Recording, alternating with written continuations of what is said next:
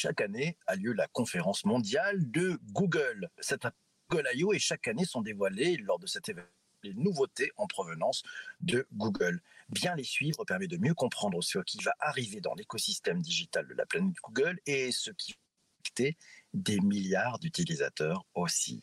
Avec Patrick, mon invité, oui, le geek de la Redacroom, un des geeks de la Redacroom, on va te dire tout ce qu'il est retenir de cette édition 2020 Google I.O. Bonjour Patrick, comment ça va? Bonjour PPC, bonjour à tous, très très bien.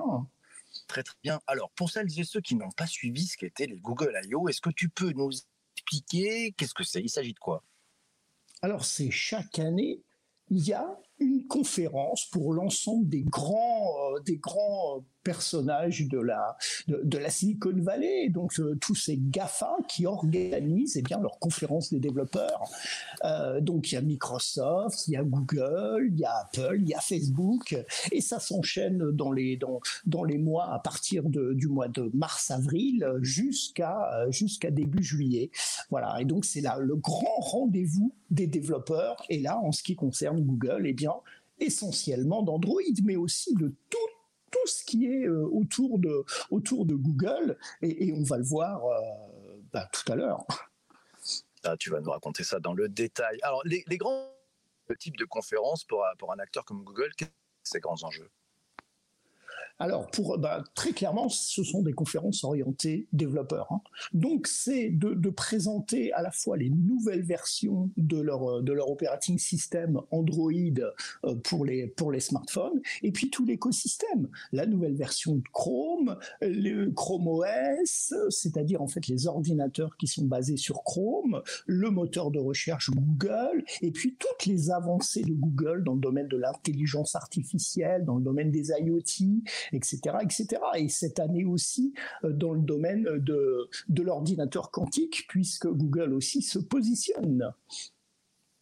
D'accord, donc là les enjeux sont assez forts. Si on revient plus précisément sur cette édition 2021, euh, elle a démarré en début de semaine, elle touche à sa fin. Tu en as retenu quoi de cette édition 2021 de ton côté? Alors une volonté de Google de, de, de continuer dans, le même, euh, dans la même direction, mais d'améliorer les choses avec les grands enjeux, hein, c'est-à-dire bah, essentiellement hein, tout ce qui est la protection de la vie privée, dans laquelle euh, Apple s'est engouffré, et puis bien évidemment euh, tout le monde a suivi, et Google ne peut pas rester euh, il veut lui aussi reprendre la main dans ce, dans ce domaine et tout ce qui concerne aussi les technologies web et l'évolution des technologies web. Parce que Google étant, comme vous le savez tous, très très présent, il doit être aussi un moteur dans toutes les nouvelles technologies euh, qui vont entourer le web. Et cette année euh, a été et cette année a été aussi, eh bien, encore une fois, marquant dans ce domaine et on va, on va pouvoir en parler. Pour en parler, bonjour à Vincent, à Justine, à Laura, à Sarah qui nous ont rejoints. N'hésitez pas, vous poser poser toutes vos questions à notre ami Patrick. Tu me disais en préparant un peu cette émission qu'il y, a eu aussi un, volet important sur l'intelligence artificielle. Qu'est-ce qu'ils ont annoncé? Qu'est-ce qu'ils vont faire? Qu'est-ce qu'ils font? Alors en fait, ils, ils répandent l'intelligence artificielle dans tous les produits. Ça va de Google Maps en passant par le logiciel photo, qui est d'ailleurs aussi accessible sur, euh, sur, sur, iOS, sur Android et sur iOS. Et ça va dans les outils de développement. Ça va. En fait, l'intelligence artificielle est vraiment présente partout. Et c'est aussi la tendance, c'est-à-dire que la rendre invisible, mais très présente dans tout l'écosystème de Google. Et elle est aussi présente, par exemple, et, et là, je vais rentrer dans le cœur du sujet, dans la nouvelle version euh, d'Android, euh, dans le, la nouvelle interface utilisateur, parce qu'ils ont défini une nouvelle interface utilisateur.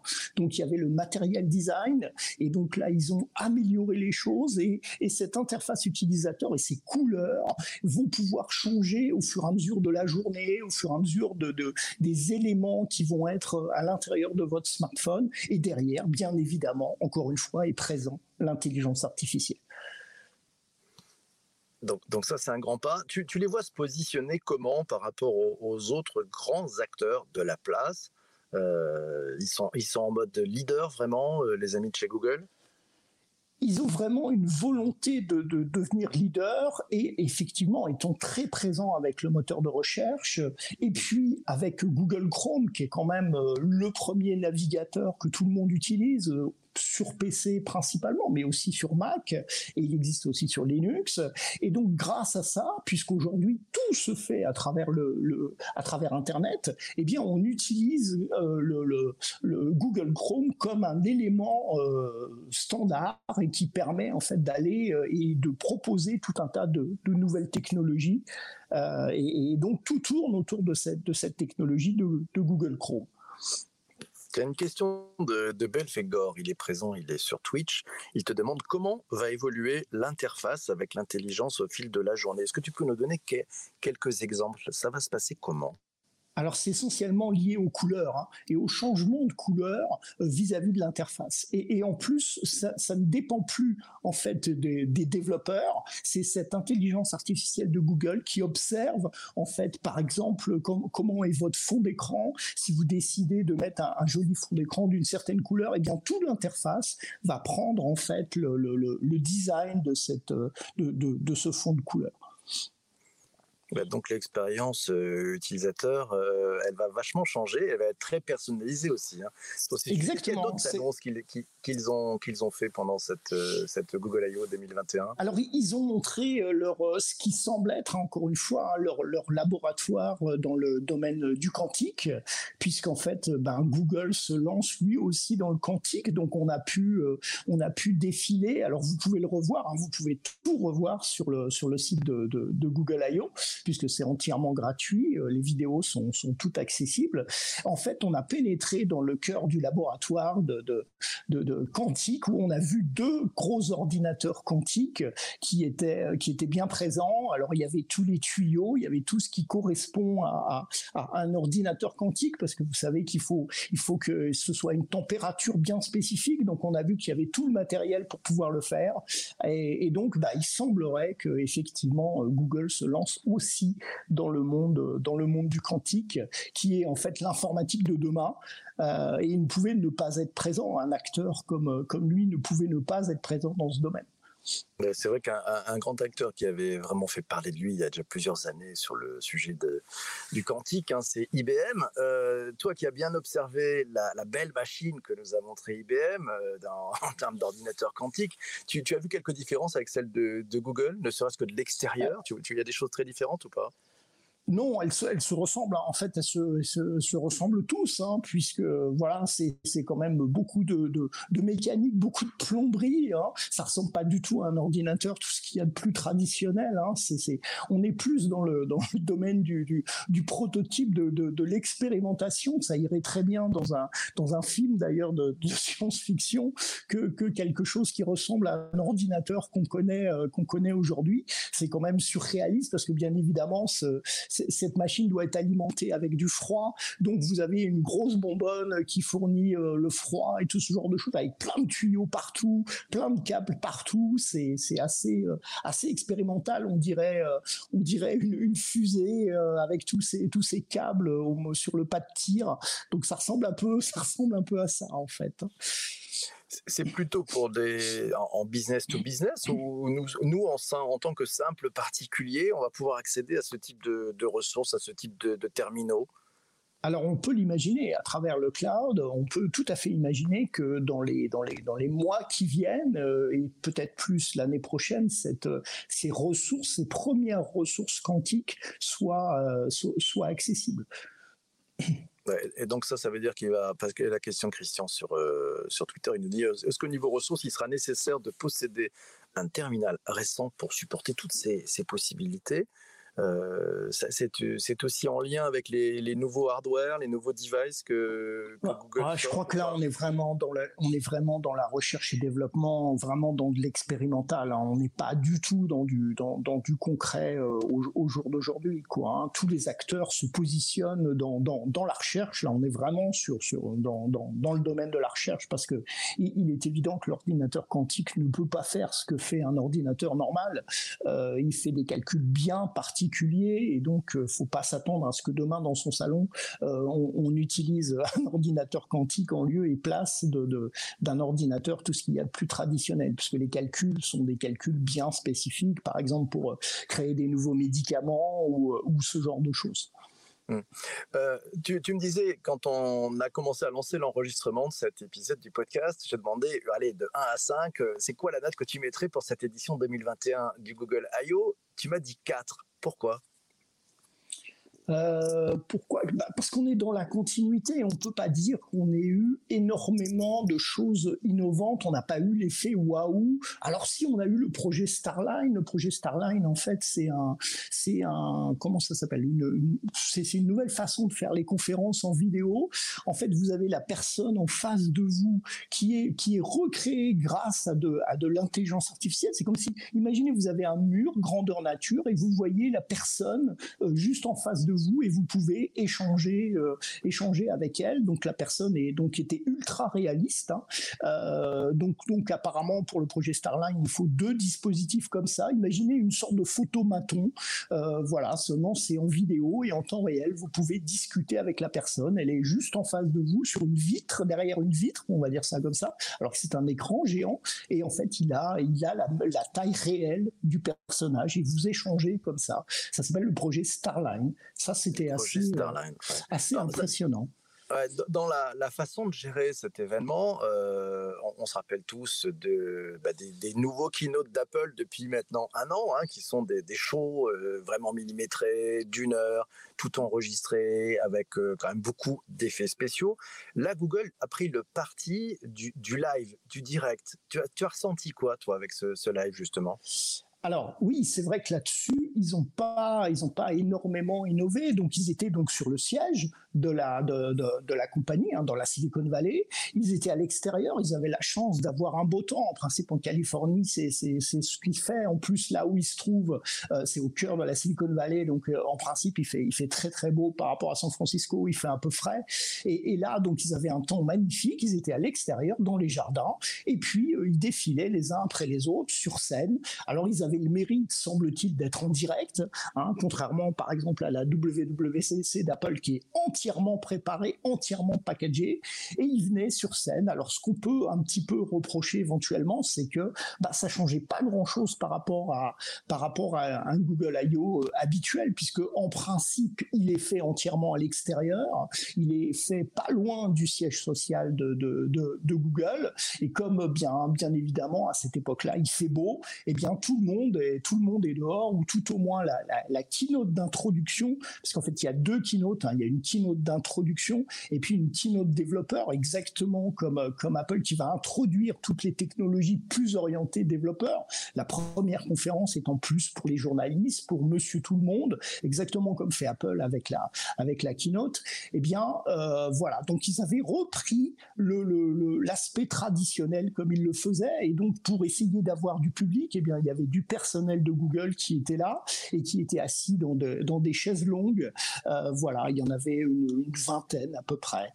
Euh, donc, puisque, et comme ça, donc je dirais une chose qui manque, c'est les applaudissements. Et bien là, on entendait, on entendait les, les, applaudissements. C'est vrai que quand vous suivez en, live euh, la, conférence d'introduction de la WWDC, ben, on n'entend mm. pas les gens, mm. enfin la, la, version 2020, on n'entend pas les gens applaudir, alors que là, effectivement, on entend quelques personnes qui, applaudissent. Et c'est quand même un manque parce qu'effectivement, quand on vit une keynote, qu'elle soit une keynote de Google, qu'elle soit une keynote d'Apple, eh bien, en fait, c'est la réaction du public qui font waouh, qui, applaudissent et qui apprécient les, ça fait partie de l'ambiance. Ça fait partie du show. Tiens, on va revenir un peu plus sur les, les détails des annonces. C'est Laurent qui nous dit à Google I.O., selon lui, la plus grosse info, c'est MUM, MUM et Lambda. Euh, tu peux nous dire ce que c'est MUM et Lambda?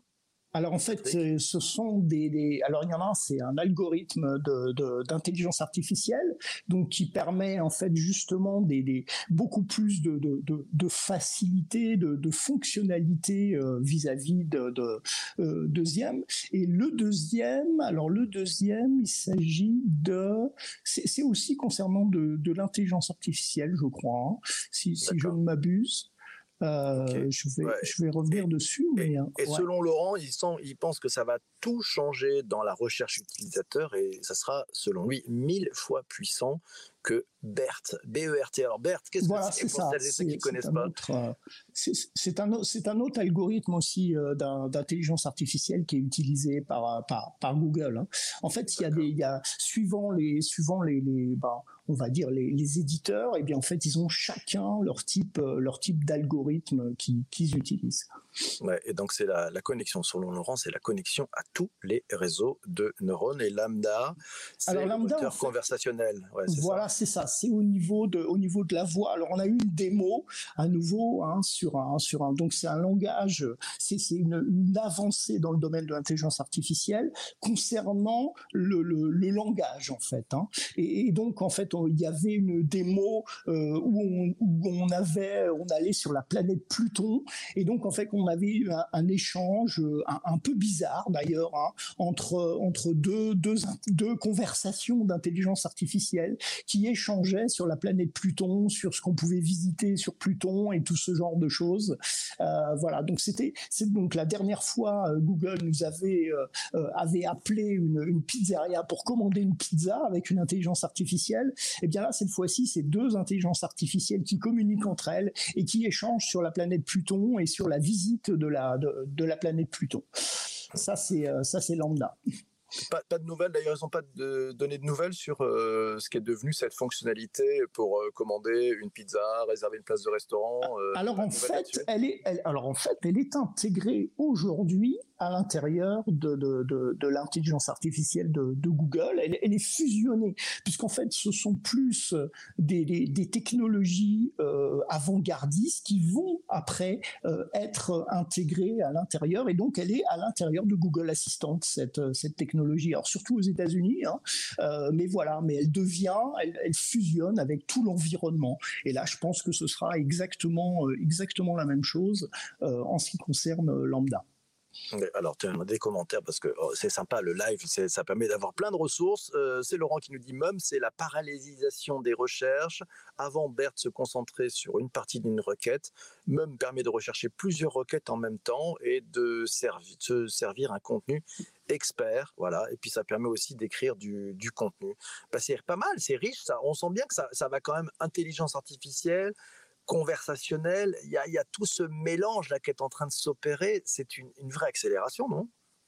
Tout à fait, ouais, absolument. Puis on a, on a tous les, éléments de, Google pour, pour, pour les développeurs, c'est-à-dire Android Studio, donc l'équivalent de, de, de Xcode euh, d'Apple. On a euh, Kotlin qui est euh, qui remplace en fait Java euh, à l'intérieur de, d'Android, euh, qui est l'équivalent de Swift chez Apple. On a Jetpack qui est en fait justement toutes ces API, parce qu'avant on avait des API Java, on passe à des API euh, plus orientés, ce nouveau langage qui est, Kotlin. Et puis on a Jetpack Compose qui est l'équivalent de, de, Swift UI euh, chez Apple et qui lui est, est, fait pour gérer toute cette interface utilisateur. Et justement, grâce à Jetpack Compose, eh bien toute cette euh, nouvelle interface utilisateur qui va pouvoir évoluer au niveau des couleurs et tout, eh bien, sera pris en charge automatiquement à l'intérieur de la de, de, l'environnement. Et donc, et donc Google a euh, ben, justement fait progresser euh, Android Studio, Kotlin, son langage, et puis Jetpack et Jetpack Jetpack Compose qui lui était en bêta version passe en fait en, en version 1.0. Et puis bien évidemment au niveau de d'Android Studio des éléments supplémentaires pour l'accessibilité, pour rendre les applications, euh, les applications accessibles. Et pour donner, pour donner quelques chiffres, hein, euh, les, les, les, 1000 plus importantes applications sont maintenant développées sur, euh, sur, sur Kotlin. Par exemple, bah, Slack, Pinterest, Netflix, Twitter, Trello, Reddit, WeChat, et, et j'en passe. donc, donc voilà, et ça c'est important parce que ça va permettre au plus grand nombre de pouvoir adopter les nouvelles euh, technologies que, Android met euh, met sur le marché parce que sinon eh bien euh, bah, si vous avez un ancien téléphone eh bien toutes les nouvelles technologies toutes les versions d'Android ne sont pas compatibles et, c'est quand même dommage pour un certain nombre de sujets dont par exemple l'accessibilité. Euh, je voudrais avoir à ton point de vue, est-ce que, parce qu'on voit bien que l'acteur à la pomme, l'autre, l'autre Apple, euh, insiste bien sur la privacy, en fait son cheval de bataille, hein, les données, la propriété des données personnelles. Google a, fait quelque chose là-dessus euh, Alors tout à fait. Alors, alors déjà, il revendique qu'il aurait la, la base la plus importante euh, de d'informations concernant la protection de la vie privée. Alors on ne sait pas trop bien ce que ça veut dire, mais bien évidemment au niveau de Google Chrome, au niveau de la nouvelle version d'Android, la, la, protection de la, vie privée est présente. Et par exemple, on a une nouvelle fonction au niveau de, Google Chrome, c'est-à-dire que si euh, Google détecte que votre mot de passe a été compromis, eh bien, il vous propose de le changer et en plus, il vous propose d'aller sur le site qui est en fait concerné par le, problème. Euh, imaginez, c'est votre compte Twitter. Il estime que votre compte Twitter qu'il a enregistré, bien évidemment, hein, il est euh, euh, il a été corrompu, et eh bien il vous propose d'aller dans les pages de Twitter pour aller modifier votre euh, votre mot de passe. Euh, et, aussi bien évidemment et bien sûr tout ça avec de, en utilisant l'intelligence artificielle, hein, encore une fois, hein, qui, est, qui, est, présente, présente partout. Et en ce qui concerne Google Chrome aussi, eh bien la possibilité avec les nouvelles versions d'intégrer, donc, donc ça reprend un petit peu ce que je disais tout à l'heure, d'en faire un élément central et de pouvoir euh, gérer des nouveaux formats, de, des nouveaux formats vidéo et des nouveaux formats euh, audio euh, directement à l'intérieur sans avoir besoin de rajouter des, des, des nouveaux plugins par exemple. Alors, on a la punchline du jour, c'est Jean-Emmanuel sur YouTube qui nous la donne. Nous avons les moyens de vous protéger de tout ce que nous savons sur vous. c'est bien vu. Euh, tiens, on revient Laurent, nous dit, tiens, si on dit à Lambda, euh, Lambda, euh, je veux aller de Marseille à Paris, sors-moi les points de vue intéressants, il affiche une carte avec toutes les vignettes. C'est fabuleux ça. Et, puis tu m'as dit aussi, euh, ils ont fait des évolutions sur la, sur la carte aussi, je crois. Exactement, sur, maintenant, Google Maps. On peut aussi voir les, les jauges, c'est ça autour? Tu peux nous en parler un Alors, peu? en fait, oui, tout à fait. Alors, euh, donc, ce qu'ils veulent, c'est rendre de plus en plus dynamique euh, Google Maps. Et par exemple, au fur et à mesure de la journée, que votre carte, en fait, évolue. Par exemple, le matin, que vous ayez, qui mettent en avant les cafés, les, les, les, les restaurants éventuellement à midi, et puis les commerçants quand ils sont ouverts quand ils sont fermés.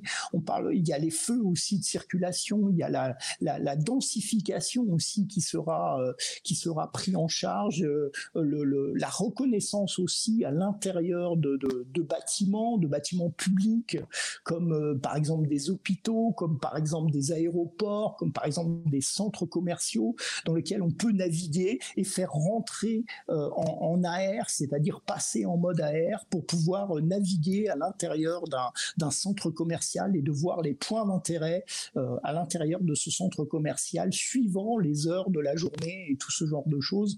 Donc voilà, il y aura aussi euh, tout ce qui concerne le, donc encore une fois hein, par le par le, machine learning, euh, le trafic le trafic routier et puis aussi la météo hein, qui rentrera qui rentrera en ligne de compte. Voilà tout ça grâce au, au, machine learning et à l'intelligence artificielle pour pour, Google Maps. Mm.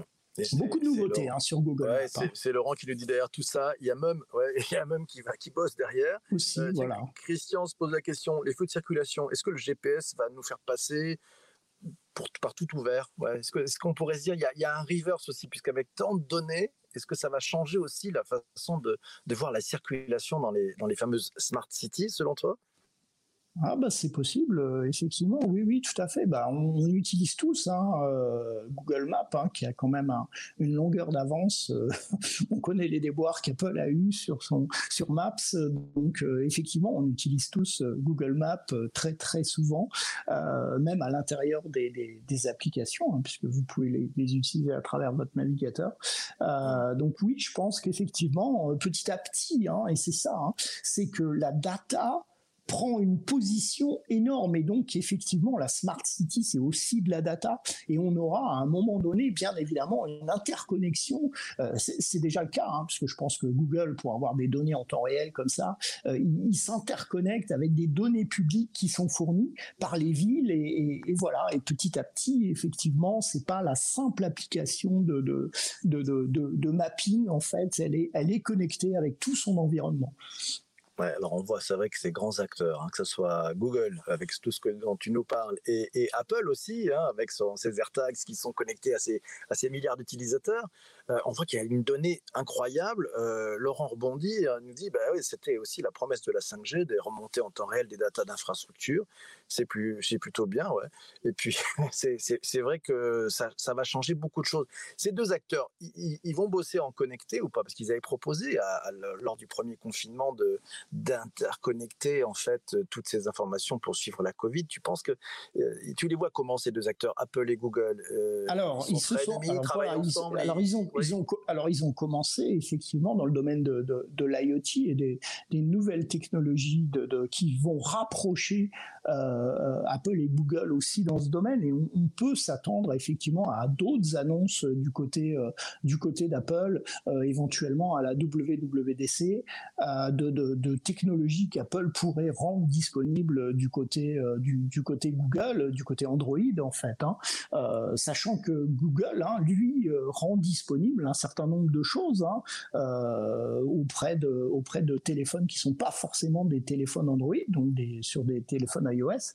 Donc oui, on peut, on peut imaginer, donc déjà, c'est un deuxième pas. Hein. Le premier, ça a été effectivement ces, ces API euh, pour, pour, pour le Covid. Et puis après, euh, ben aujourd'hui, donc avec, avec tout ce qui est IoT et ce rapprochement, donc chacun reste dans ses propres technologies, mais on crée des ponts pour que tous ces objets connectés qu'on a dans la maison, eh bien, ils puissent pouvoir quand même se, se parler. Et, et bien évidemment, les assistants, on peut imaginer aussi un pont entre les deux assistants, entre Siri et, euh, et, Google Assistant. Hein. On, peut, on peut tout à fait imaginer ce genre de choses.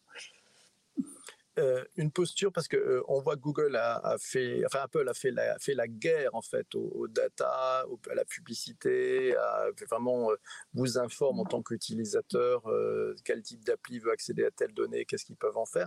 Google a à peu près la même approche ou pas du tout?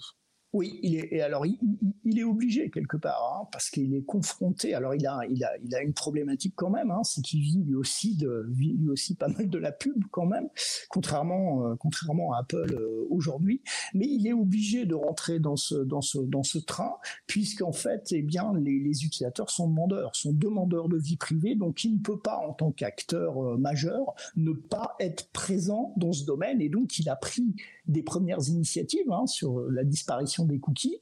Euh, tout le monde est, loin d'être d'être d'accord avec lui. D'ailleurs, même certains qui, l'avaient rejoint se disent ben non, maintenant il, s'éloigne.